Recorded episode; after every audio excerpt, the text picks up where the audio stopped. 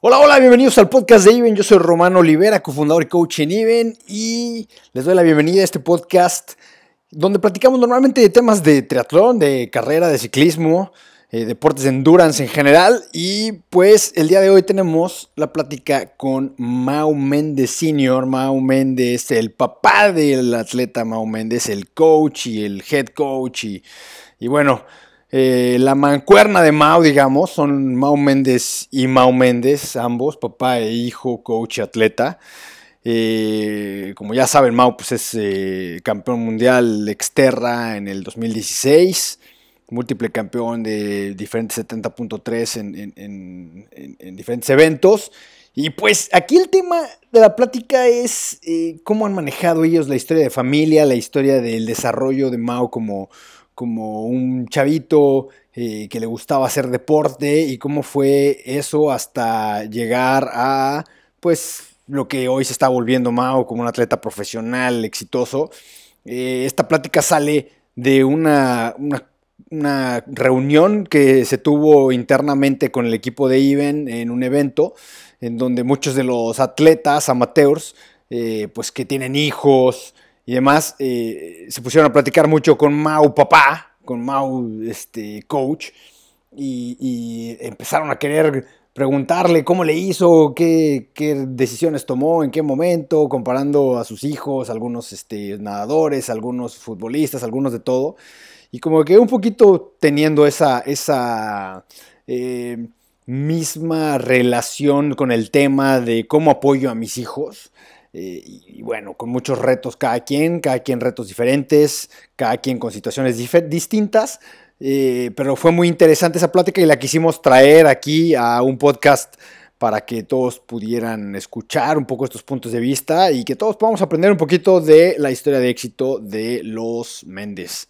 Así es que bueno, pues aquí les dejo la plática. Si les gusta, por favor, échenle un like, compártensela a alguien que le pueda interesar, alguien que tenga hijos, deportistas y que esté en ese proceso, sería muy bueno para que escuchen un poquito de tips de los Méndez. Si es que bueno, pues muchas gracias y los dejamos aquí con la plática. Bye.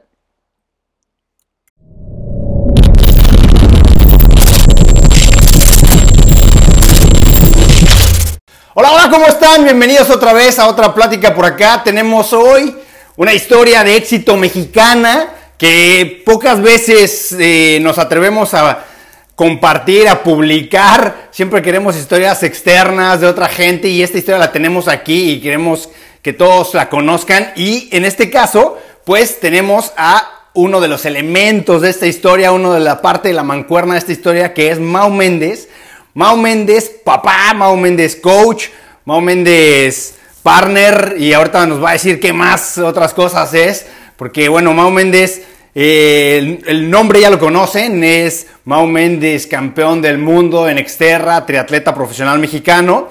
Pero con quien vamos a platicar hoy es con Mau Méndez Grande. Entonces eh, vamos a, platicar con él, conocer un poquito de su historia y enfocados mucho en cómo podemos como papás o como hijos, si queremos ser atletas profesionales o quizá no necesariamente profesionales, pero queremos hacer del deporte parte de nuestra vida, ¿cómo podemos en conjunto lograrlo? ¿Qué hay que hacer para ayudarle a nuestros hijos o qué hay que hacer para que nuestros papás nos ayuden? Y aquí tenemos una gran historia que creo que vamos a poder sacarle algunos elementos ahí, algunas... Eh, algunas eh, nuevas ideas de cómo hacerlo y por aquí está Mau para platicarnos y Milo nos lo va a terminar de presentar. Hola a todos, ¿cómo están? Yo soy Emilio Flores, Milo, soy cofundador de IBEN y el día de hoy nos complace mucho tener a Mau Méndez Senior aquí con nosotros. Eh, básicamente Mau ha estado involucrado durante 12 años en el, en el mundo del triatlón, es coach, sensei, psicólogo, partner, papá de Mau y la verdad es que lo trajimos, eh, queríamos porque básicamente todo el mundo tiene una pregunta o la pregunta general que hemos recibido en, en, en, Facebook y, y en nuestros canales es ¿Cómo, ¿Cómo te das cuenta y cómo llevas a, alguien que sabes que tiene, que tiene, o que estás viendo, que estás identificando que tiene talento? ¿Cómo tú como papá, cómo lo apoyas, no? Entonces, Mao, bienvenido, nos da muchísimo gusto tenerte con nosotros. Gracias como siempre este, a ustedes, a ti y a Mao, por siempre abrirnos las puertas de su, de su casa y de su computadora para platicar un poquito con nosotros. ¿Cómo estás, Mao? Muy bien, al contrario, mil gracias a ustedes. Emilio Román, un placer. Así como te presentaste como cofundador de Viven, yo me presento como amigo de Viven. Aquí estamos a, todo dar con ustedes. Y bueno, lo que podamos ayudar, un placer siempre. Perfecto. Oye, Ma, bueno, vamos a, empezar con la plática y con el tema que, bueno, ya te dijimos, ¿no? ¿Cómo empieza este? A ver, primero que nada, yo soy un papá, tengo a mis hijos, hijas, y ya sea que ellos quieren ser eh, grandes atletas, ya sabes, eh, especialmente en nuestros países, creo que muchos quieren ser futbolistas profesionales o lo que sea, ¿no? Eh, es lo que ven y les emociona. Y bueno, hay, hay varios puntos ahí. Primero es como, ay, sí, mijito, ándale, sí. Luego, ah, ya, ya se te va a pasar, ¿no? Como, eso está muy difícil o cosas así. ¿Cómo, cómo, cómo ¿Cómo ves tú esa parte? Y la otra también es los papás, tipo, ya sabes, las historias de Venus Williams y Serena Williams y este, los tenistas acá que los traen así a, latigazos a los hijos eh, para que salgan y sobresalgan y se vuelvan profesionales. Hay, hay, como esos dos extremos, ¿no? Desde el, no, no, no, tú no tienes lo que se necesita, hasta el, órale, dale, dale, dale, dale, dale, porque si no, no vas a volverte profesional y aquí tú eres el que va a traer la comida a la casa, ¿no? Este, ¿Cómo ves tú esa parte y, cómo la relacionas con la historia de ustedes? Definitivamente complicada porque tienes los dos extremos. El, encontrar el equilibrio, esa es realmente la, la, fórmula la fórmula del éxito y encontrar el equilibrio, yo no puedo decir todavía que ya encontré el equilibrio. Ahí, ahí vamos trabajando en ello. Un factor bien, bien importante es la edad. Yo me casé chavo. Almudena, mi, mi esposa, me agarró chavo. Entonces, me casé a los 22 años. Mau nació cuando yo tenía 23 años. Es muy diferente la energía que tienes a los 23 cuando eres papá de un chavito a los 23 o cuando eres papá de un chavito a los 35. Los dos están padrísimos, pero, pero a los 23 tienes muchas ganas de hacer muchas cosas. Eh, desde Mau, desde muy chico, antes de hablar de triatlón, antes de hablar de entrenamientos, antes de hablar de cualquier cosa, yo lo que buscaba era tener actividades con él. O sea, yo estaba fascinado de ser papá y yo quería tener actividades con él. Entonces, él tenía 3, 4 años y pues ya sabrás, ya tenía su bicicleta, ya tenía esto y nos íbamos juntos y nos íbamos al club a caminar, nos íbamos este, a la montaña según nosotros, obviamente me lo llevaba cargando, me compré, ya sabes, la, la mochila donde cargas al, al chaparro, eh, la bicicleta con la sillita, todo esto trabajando mucho el equipo. Obviamente en ningún momento hablábamos ni pensábamos en, en competencias, ni mucho menos. O sea, era algo que hacían ustedes como convivencia de familia. Exactamente. Era algo como convivencia de familia entre Mau y... Tengo tres hijos. Mau es el mayor, tiene 21, papá 22, Jimena tiene 18 y Aranza tiene 15. Entonces, realmente, esos tres años, tres años y medio de diferencia de edades entre Mau y Jimena, pues fueron importantes. Fueron importantes porque sí hubo un, un tiempo para buscar esa convivencia familiar en la cual yo me iba mucho con él, yo era de madrugar, me iba a caminar y siempre con él, siempre buscando alguna actividad. Entonces, de ahí nace esa parte. Nos metemos a un club, siempre fuimos, hemos sido de, de clubs, siempre de entrenamientos, de, no entrenamientos, de divertirte en el club, como que para mí era muy claro que yo no quería que mi hijo estuviera viendo la televisión a los tres años todo el día. Eso, eso lo tenía clarísimo.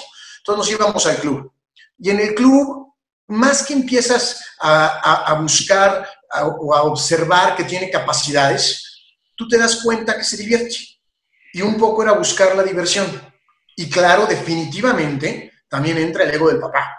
O sea, es muy padre definitivamente cuando tienes a tu hijo que tiene cuatro años y, ves que entra a la alberca feliz a nadar y ves que el de junto está llorando. Claro, como papá, por supuesto que dices, mira, mi hijo, mira, él no llora, ¿no? O sea, por supuesto que te, que te gusta esa parte.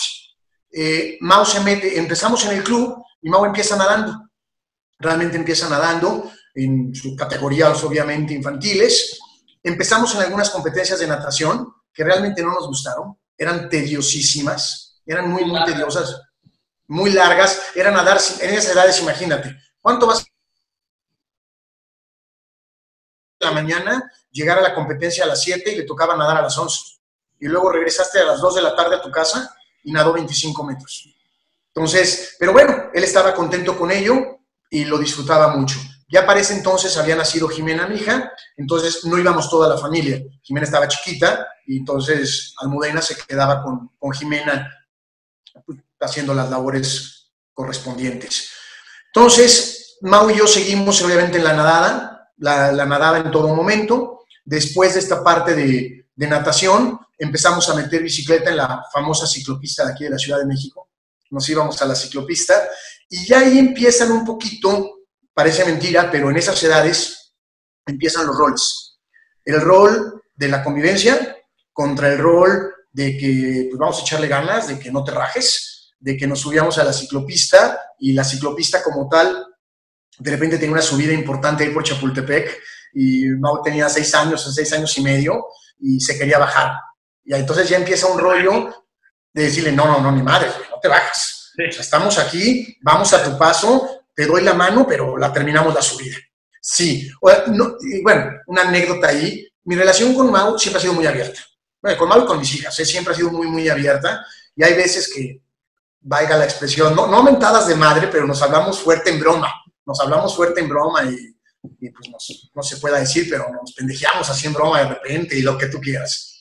Entonces, por ejemplo, estábamos en el club y de repente habían mamás que decían, ¿qué onda con el papá de Mao? Ya vieron, está loco ese señor, miren cómo trata a su hijo. Pero obviamente, así, y eran, se, hacían chismes. De repente amigos que me conocían ya llegaban, oye, ya bájale, pero en broma, ya, viste lo que, que, cómo tratas a tu hijo. Y pues sí, porque de repente Mau, de repente salía muy orgulloso, hoy nadé 500 metros. Y yo le contestaba, qué huevón, o sea, nada 700, güey, que valga la pena. Pero le contestaba fuerte, él y yo nos entendíamos que era broma. Pero la gente, que lo, la gente que lo escuchaba, la, la gente decía, este papá está loco. O sea, a ver, pero oye, Mau, entonces alguien, alguien que te veía en esa época y que no realmente era tu cuate ni nada y, se acuerda de ti y ahorita los ve, de repente se los encuentra por ahí, los ve que lo que está haciendo Mau, tendrán la impresión así de que, ah, sí, no, pues si su papá siempre lo trajo en friega y lo es como, tienen esa idea de que eso, como ese tipo de historias de que desde que chiquito dijiste este va a ser profesional y lo voy a traer así para, para, que, este, para que se vuelva pro o, o, cómo ves? Te entiendo, tanto porque todas, todas estas anécdotas se vivieron en el Club France. Nosotros toda la vida hemos sido socios del Club France desde Mau, desde muy chico. Entonces ya con el paso del tiempo, pues ya me conocieron en todas mis facetas. Ya. Eh, sobre todo cuando era chico, eh, Mau, sí, sí decían, híjole, ¿cómo le exige? Este, o Mau llegaba y estaba en el chapoteadero jugando y estaba su entrenador. Órale, Mau, es que estoy aquí jugando, luego juegas, te, te está llamando el entrenador, respeta al entrenador, te está llamando en este momento. Pero, tú todo esto lo hacías como parte de qué? O sea, ¿cómo, cómo, era, ¿cómo veías tú este proceso? O sea, no, no, no tenías una agenda secreta de que voy a volver este cuate pro cuando sea grandote, o sea, o, cómo, lo... Era, ¿Era un tema de disciplina o cómo, cómo funcionaba? No, en ese momento era 100% disciplina y convivencia. En ningún momento te pasaba si iba a ser pro, si no iba a ser pro. Bueno, realmente eh, nos empezó a pasar la situación porque era el deseo que él tenía de un, bueno, en ese momento era él su sueño cuando hizo su primer triatlón. Tú le preguntabas, ¿qué quiere ser de grande? Atleta elite era su, era, era, su respuesta cuando tenía 10 años. Ahí nos empezó a pasar un poco a caer el 20 de que teníamos, o me cayó el 20 de que lo iba a ayudar hasta donde se pudiera para que él lograra este sueño. Pero antes era un poco más el tema de disciplina, era un poco más el tema de que todo se puede, claro que puedes jugar, hacer, tornar. Estábamos muy allegados, él tenía una, también una, una faceta, una situación, pues de imitarme, como cualquier hijo imita a su papá. Claro, tú le dabas que yo tenía que entrenar, él llegaba y se metía a entrenar conmigo. Se metía a nadar conmigo y luego empezábamos a competir. Lástima que me empezó a ganar muy pronto, pero, este, pero empezamos, sí, verídico. De repente en algunas competencias, cuando él tenía 11 años, yo nunca he sido buen nadador, pero tampoco era para que a los 11 años ya me estuviera ganando, ¿no? Oye, Mao, ahí, ahí un poco, ¿e, ¿esa relación de amistad también se pasaba a los entrenamientos? ¿No? Este, oye, pues eres mi cuate, dale, o era de yo soy tu papá y le tienes que dar, ¿cómo era esa parte? No, era muy de cuates. Era muy de cuates. Y como en ese momento nada más entrenaba natación, yo sí respetaba mucho al coach de natación. Yo nada más me metía ahí como cuate y sábado y domingo nadaba con él, echando relajo y hacíamos competencias, ese tipo de, cuestiones. Y yo lo que trabajaba mucho era la disciplina. Si se comprometió y lo metimos a una clase de natación que tenía que ir martes, miércoles y jueves, se respetaba. Eso sí lo trabajamos muchísimo. Pero yo no me metía porque él tenía un coach de natación, Guillermo Nava, que a la fecha lo apoya, y yo dejaba que Guillermo Nava hiciera su chamba y no me involucraba. Cuando yo me empiezo a involucrar es cuando eh, tú entras en el rollo del triatlón y te das cuenta que México en ese momento tenía un grave problema. Tú a, los chavos no hay entrenamiento, ahorita ya ha cambiado un poco, pero no había entrenamiento de triatlón para un chavo. O sea, todos los chavos estaban experimentando. Todos los chavos que se metían al serial del triatlón iban porque iban con sus papás. Iban para vivir la experiencia que sus papás estaban viviendo. No lo veían de una manera formal. En el momento que habían dos, tres chavos que empezaban a resaltar, créeme, recorrimos todos los entrenadores, amigos que estaban involucrados en esto y muchos te contestaban, mira, yo te recomiendo que siga nadando y nos vemos cuando tenga 16 años. Y, y, Mau tenía 11. Y ahí fue más o menos donde te empezaste a involucrar más tú para, para meterte en el desarrollo de él como atleta. Ahí me empecé a meter muchísimo porque de repente encontramos por ahí un entrenador y ya lo quería mandar a gimnasio a los 12 años y yo no sabía en ese momento mucho de todo esto, pero no veía lógico que un chavo que estaba en pleno crecimiento se estuviera involucrando en pesas o se estuviera involucrando en cuestiones de esta naturaleza. O carrera. La carrera también, tú no puedes poner un chavo de 12 años a correr 7, 8 kilómetros. Entonces, cuando veía que empezaban a suceder cosas así y que no tenía apoyos, eh, dije, no, pues voy a, ponerme a estudiar un poquito de esto y logré, logré estudiar y fue donde poco a poco me fui involucrando ya de lleno en su entrenamiento.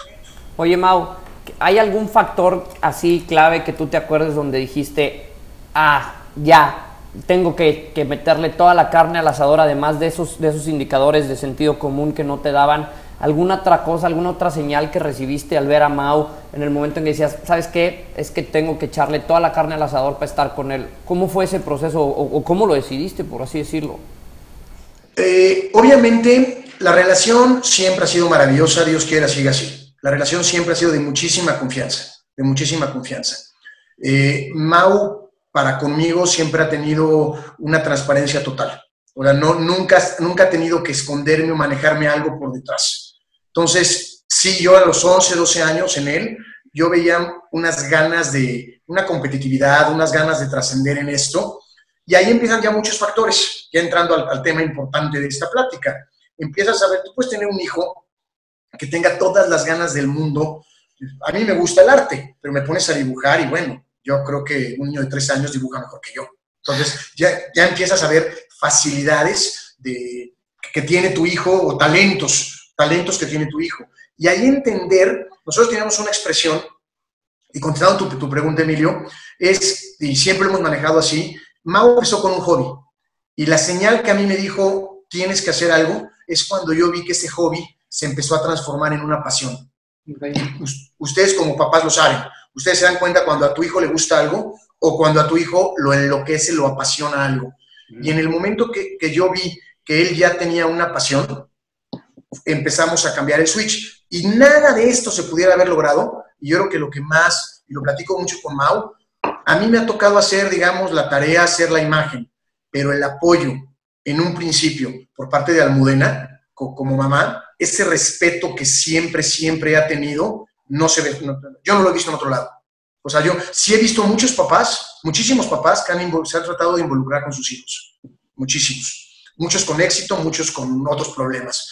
Pero mamás que tengan un respeto total y absoluto, aunque hay veces que no les parezcan las cosas, un respeto total y absoluto a la locura que está haciendo el papá, a lo que decidió hacer, a la inversión que está haciendo, al gasto, a la bici que le compró y a toda esta situación, yo creo que eso es parte de toda esta fórmula. Y posteriormente llegan las hermanas, ¿no? Oye, Mau, ahí pregunta los 64 mil, ¿cómo era esa comunicación interna entre ustedes? Perdón, a lo mejor nos vamos a meter un poquito más porque sabemos que muchos papás es uno se le ocurre una cosa y el otro papá piensa 360 grados diferentes. ¿Tú te sentaste con Almudena y le dijiste, a ver, yo creo que esto debe ser o, simplemente se dieron las cosas? Yo creo que se empezaron a dar y de alguna manera el papel de, de Almo en esto fue un papel de respeto total. Claro, como la mamá de repente sí me preguntaba qué onda con esto, etcétera, sí lo llegábamos a platicar. Sí, de repente hubo una época de muchos viajes, y todo esto repercute en tiempo, dinero, esfuerzo, familia, hijas, etcétera, etcétera. Habían épocas de muchas cosas, pero veíamos resultados. Y no hablo resultados de, de podiums, ¿eh? veíamos resultados de hijos satisfechos. Se dieron las cosas y lográbamos tener el pretexto de ir al triatlón de Ixtapa e irnos toda la familia. Y de repente meterme yo con, con una de mis hijas, órale, vamos a hacer la carrera, vamos a hacer un relevo, vamos a trabajar en esto. Y se, fueron dando la, se fue dando la comunicación. Y con mis hijas, uno de los papeles complicados, yo soy un fiel creyente toda la vida, que la justicia es la base de todo, en cualquier ámbito que lo pongamos.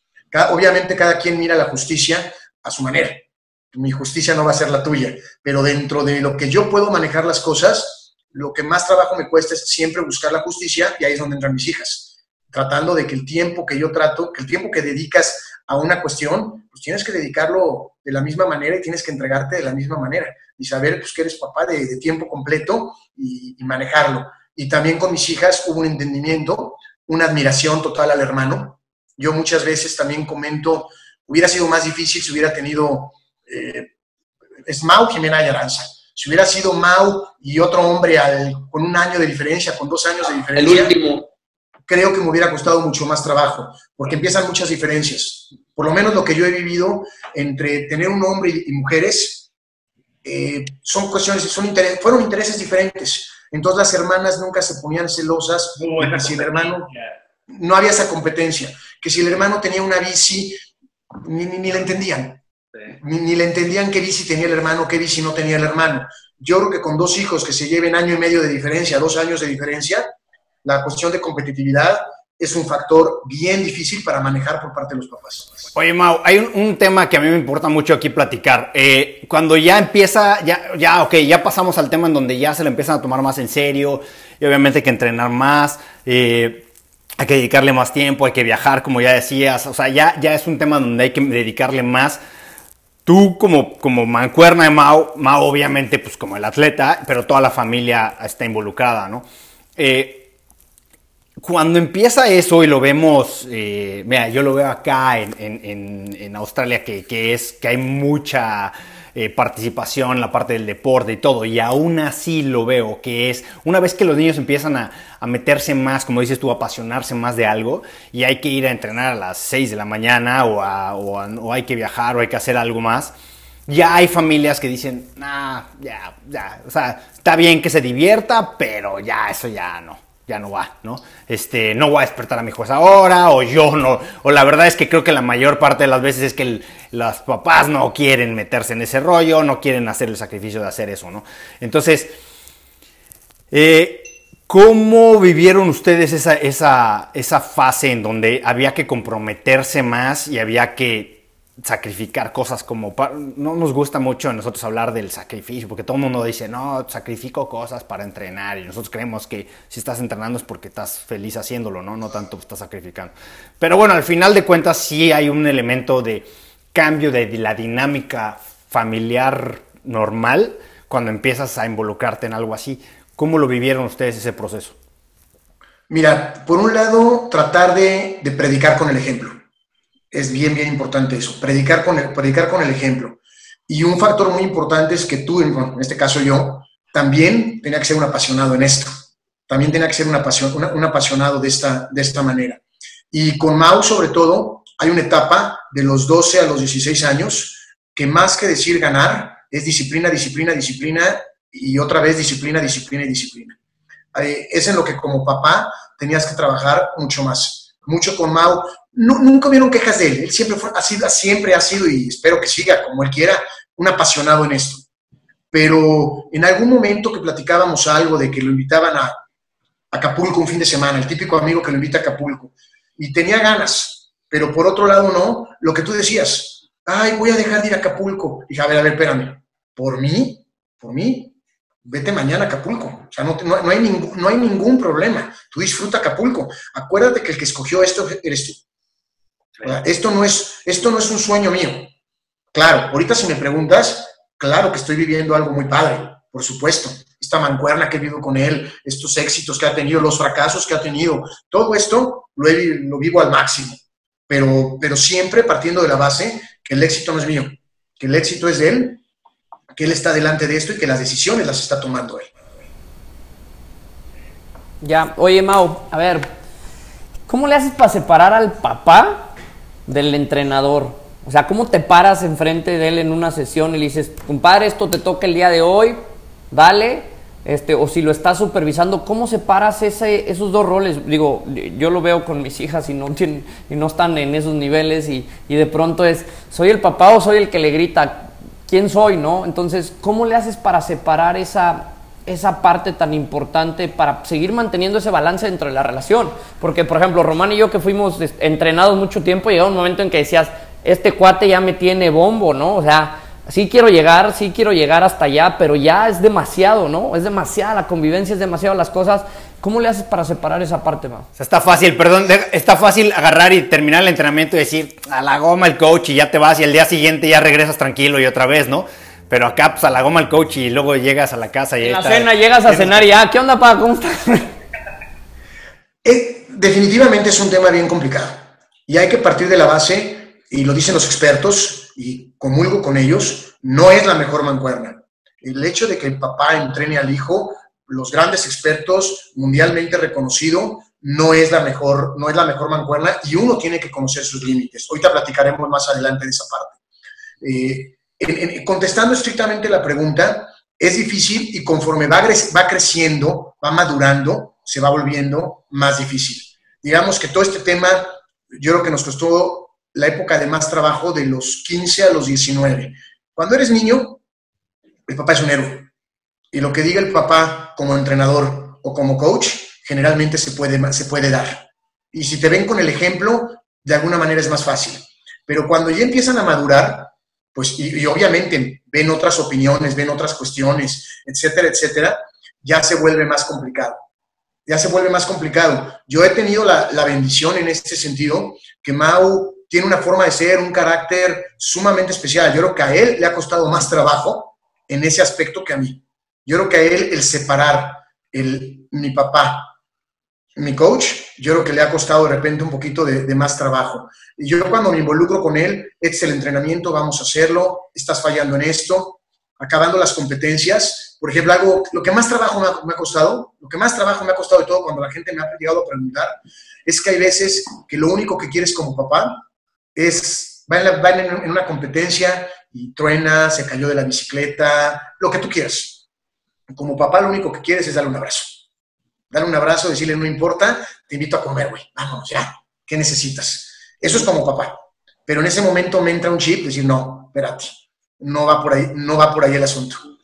Entonces, eso es lo que más trabajo, porque en el momento que él tiene un mal desempeño, no un mal desempeño porque había mucho calor y bajó su... No, un mal desempeño porque hubo algo que se manejó mal, es decirle, hay que platicarlo. Y tengo anécdotas de eventos en que se, uno se cayó por distracción total y se puso un buen madrazo.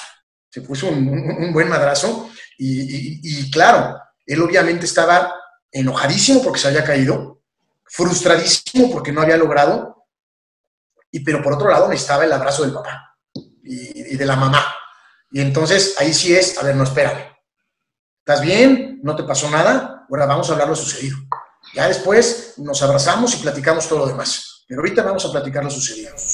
Ahí, ahí, ahí qué es primero, el regaño del papá o el, o el, o el del coach? En mi caso, el del coach. En mi caso, sí es decirle, a ver, pero ya, ya es mezclado.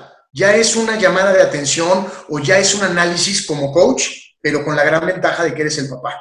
Eh, pongo ejemplos, como cualquier chavo. De repente tú, tú ya tienes el feeling si el güey va a competir el fin de semana y cuatro días antes trae un problema personal. Y tú como papá ya sabes que trae un problema personal. Pues ya, ya se lo estás advirtiendo. A ver, no te veo bien, no te veo concentrado al 100, esto lo estás manejando mal. No, no, no, hombre, por favor, tú no me entiendes, yo lo manejo perfecto. Ya lo tengo perfectamente coordinado. ¿Eh? Está bien, te respeto. Pasa el evento, y decirle, ah, ya viste, no lo tenías tan bien coordinado. Y, esto es una falta de concentración por esto, por esto y por esto. Ya después de todo esto, ahora sí dime, ¿cómo va tu problema personal? vamos a platicarlo, vamos, vamos a ver cómo lo, cómo lo enfrentamos.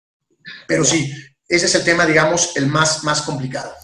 Oye, Mau, si hubiera, al final, si no hubieras si no hubieran llegado donde afortunadamente están, han llegado ya y como pintan las cosas para más ahorita hacia adelante, eh, ¿qué, hubiera, cómo hubiera sido, cómo te, cómo te imaginas que hubiera terminado este proceso? O sea, pensando en que ya se lo habían tomado en serio, ¿no? O sea, no de que, ay, de niños y tal, y luego ya todo normal y no pasó nada en el tema de entrenamiento, no lo siguieron tan serio, pero ya una vez que se lo tomaron con más seriedad y que no hubieran llegado al, punto en donde afortunadamente están llegando ahora, ¿cómo hubiera sido esa experiencia o, qué, cómo, cómo, lo hubiera, no sé, lo, que quiero decir es, hacia alguien que nos está escuchando ahorita que le tiene miedo a ese proceso porque pues, solo uno de, X, ¿no? De 100 o de 1000 o de 10 mil o los que sean llegan, eh, y le tienen miedo a ese proceso y dicen, mejor, ¿para qué, nos, ¿para qué nos arriesgamos? Y lo más seguro es que no vamos a llegar. ¿Qué, ¿Cómo hubiera sido ese proceso? ¿Hubiera valido la pena de cualquier manera haber, haber hecho todo, ese, todo ese, ese proceso? Definitivamente hubiera valido la pena, definitivamente. Y por supuesto, hubiera habido una frustración, no nada más de Mau, también mía, definitiva, definitivamente. Eh, de que hubiera valido la pena, bueno, yo podría, podemos tener aquí un post de tres horas si les platicara todas las anécdotas, las experiencias, eh, muchas cosas que hemos vivido gracias a esto. Muchas, muchas cosas que hemos vivido gracias a esto. Eh, claro, si no se hubieran dado las cosas, por supuesto, hubiera sido una frustración muy grande para él, una para mí muy grande de verlo frustrado y de ver que las cosas no se estuvieran logrando. Y claro, siempre te preguntas, ¿te estoy haciendo bien? ¿Me equivoqué? ¿No me equivoqué? Por ejemplo, cuando Mau cumplió 18 años, coincidieron muchas cosas. Él gana dos años consecutivos en la amateur de Alcatraz. Gana la general de Alcatraz dos años consecutivos. Y empezamos con el Exterra. Y en la parte del Exterra también empieza a ir muy bien como amateur y empieza a tener grandes triunfos ahí. Y en ese momento tú dices, a ver, espérate, hay que tener, o sea, uno debe de conocer sus límites. Me gusta mucho esto, me he preparado, pero no tengo nunca en la vida la preparación de, las, grandes, las grandes mentes en esto. Y, entonces hay que buscar un equipo. Hay que buscar un equipo y no puedes quererte comer el pastel solo, de ninguna manera. Un equipo en el que tengas apoyo por todos lados y ahí tu figura se empieza a debilitar. Y yo creo que esa es la parte bien importante que uno tiene que entender, porque también hay historias de fracasos de que no lo sueltan. Porque el papá no quiso soltarlo y quiso mantenerse como allá arriba. Eh, de repente Mau encontró un nombre que me encantó, porque de ser coach, y cuando empezamos a ver todo esto, de repente un día en una plática me presentó como el head coach. Entonces dije, ya, ese nombrecito me encantó. y ya, por ahí, yo soy eso, yo, a mí déjame como el head coach. Pero obviamente, ya digamos, la figura era un equipo de gente que nos empezaba a apoyar y con la firme intención de crecer ese equipo. Porque el día de mañana Mau le falta muchísimo y tiene que llegar muy lejos y el único interés que, yo tengo ahorita como papá y como coach es que, no conozca sus límites, que todos los días sea algo diferente y que no los conozca, que no los conozca y para eso tendré que apoyarme siempre con las grandes mentes en esto.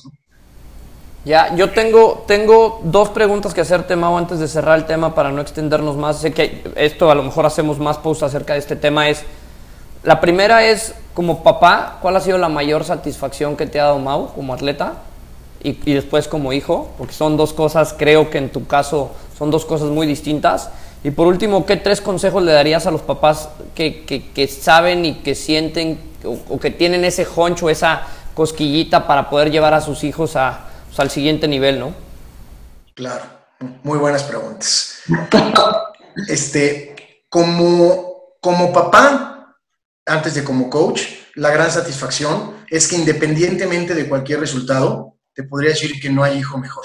Todo el mundo vamos a hablar así de nuestros hijos, me queda clarísimo, pero la entrega que él tiene en todos sentidos, como persona, para familia, etcétera, etcétera, pues lo puedo decir, no hay hijo como él y es un orgullo ser su papá en todos sentidos. Entonces, no es una satisfacción de un acto que tuvo, más bien es una personalidad. O sea, yo creo que mi mayor satisfacción es ver la personalidad con la que está creciendo.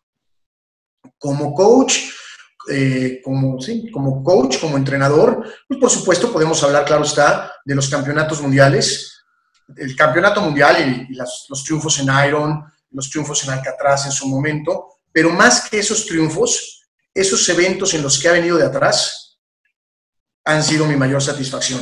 Por ejemplo, en Texas, en Texas que salió con cuatro minutos y verle la fortaleza, verle la capacidad mental de no rendirse y saber que tiene que, que lograr eso. Y lo mismo lo que pasó en Maui para el campeonato mundial, como satisfacción es ver cuando viene de atrás, no se rinde y llega donde tiene que llegar. Oye, además a quienes les fue a poner una friega, no Timo Donnell, por decir un nombre que, no sé, no está fácil el asunto, ¿no? Eh, ¿qué, les podrías decir a los papás, Mau? No sé si son tres o son cinco o es uno. ¿Qué, les podrías decir a los papás que, que, saben que sus hijos son, que los dejen ser? ¿Qué, ¿Cuál sería tu, ahora sí que tratando de englobar todo? Que no precipiten las cosas que no precipiten las cosas es lo más importante. Que no quieran ver a su hijo a los seis años ya pintando como campeón. A mí me han tocado papás que me han llegado a platicar, su hijo tiene seis años y ya va a ser campeón. Entonces, no precipitar las cosas. Todo esto es número uno. Número dos, que la base de todo esto es la disciplina. Pero para que el hijo pueda ser campeón, definitivamente va a ser una mezcla, un campeón en todo sentido, no, no hablo del título, no hablo del podio. Para que su hijo sea un campeón con toda la extensión de la palabra, va a ser la mezcla de disciplina y talento. Eh, la disciplina la podemos forzar, el talento no se puede forzar. Entonces, hay que tener muy, muy, muy los ojos muy abiertos para manejar esta situación. Este parece mentira, pero presionar.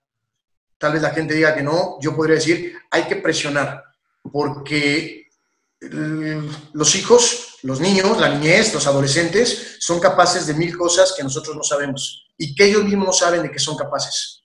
Y lo viví con Mau. Si hay que presionar, de alguna manera es lo que el ejemplo que ponía, nadé 500 y salí muy orgulloso, solo nada 600 y estoy seguro que lo vas a poder. Y es una cara de satisfacción cuando nada los 600 y vio que sí pudo. Y desde el punto de vista familiar, siempre buscar un equilibrio. Va a ser muy, muy difícil, pero siempre, siempre hay que buscar un equilibrio. Tampoco se puede convertir en que todo, todo, todo se convierta en el hijo o en la hija atleta y descuidar, descuidar todo lo demás. Y con el hijo, digamos, porque puede haber mil, mil opiniones, porque consejos yo le llamaría opiniones, tratar de que tu hijo siempre tenga un equilibrio. Me ha tocado también ver mucho de que el atleta tiene 17 años, no puedes ir a fiestas, no puedes tener novia, no puedes hacer esto, no puedes viajar, no va a tener ningún equilibrio. Y entonces la vida de ese atleta va a ser muy corta. A los 20 años va a tirar la toalla y va a decir, hasta aquí llegué y me voy a dedicar a otra cosa. Entonces, yo creo que sí apoyar en buscar un, en buscar un equilibrio. Que si quiere comer un kilo de carne, pues que lo coma. ¿Cuál es el problema? O sea, le va a ir mal en la competencia, pues ni modo. Va a aprender de eso y va a salir adelante después pero no, no querer llevar todo perfecto, porque tratando de llevar todo perfecto van a haber problemas. Buenísimo. Bro. mi Mau, pues muchas gracias. Yo creo que con esto nos vamos y seguramente aquí en, este, en todo este tema hay mil otras preguntas que, te podemos hacer y que seguramente vamos a, tocarte la puerta más adelante para seguir haciendo un poquito más de estas pláticas en esto y en muchos otros temas relacionados ya quizá más profundos en temas también de, entrenamiento y demás, que nos encantaría por ahí también este, rascarte la cabeza de vez en cuando para este, que nos pases tus ideas, ¿no? Milo. Mao, ¿dónde los encuentra la gente? ¿Dónde, ¿Dónde pueden seguir a Mao? ¿Dónde los pueden seguir a ustedes para que la gente esté al pendiente de todo lo que están haciendo? Pues mira, realmente en las páginas de Mau, no me sé de memoria cuáles son las páginas. Mau, es un tema rapidísimo. La ponemos abajo, la ponemos abajo, tú no te apures.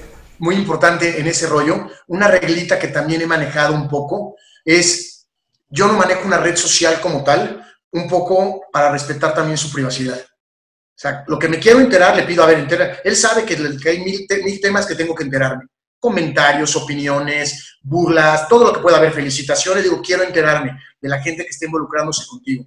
Pero también hay cien mil cosas que no tengo por qué enterarme, que le tengo que respetar su privacidad.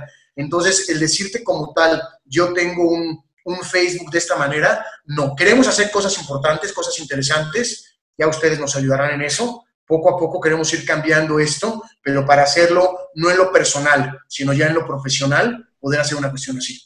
Va, perfecto. Nosotros lo ponemos ahí, ponemos abajo las, ah, las páginas de Mau. No, agradecerles a todos. Yo soy Emilio, Emilio Flores. Me encuentran en emilio.iven en, en Instagram o en Facebook a través de eh, www diagonal Even Labs, Facebook diagonal Even Labs. Román.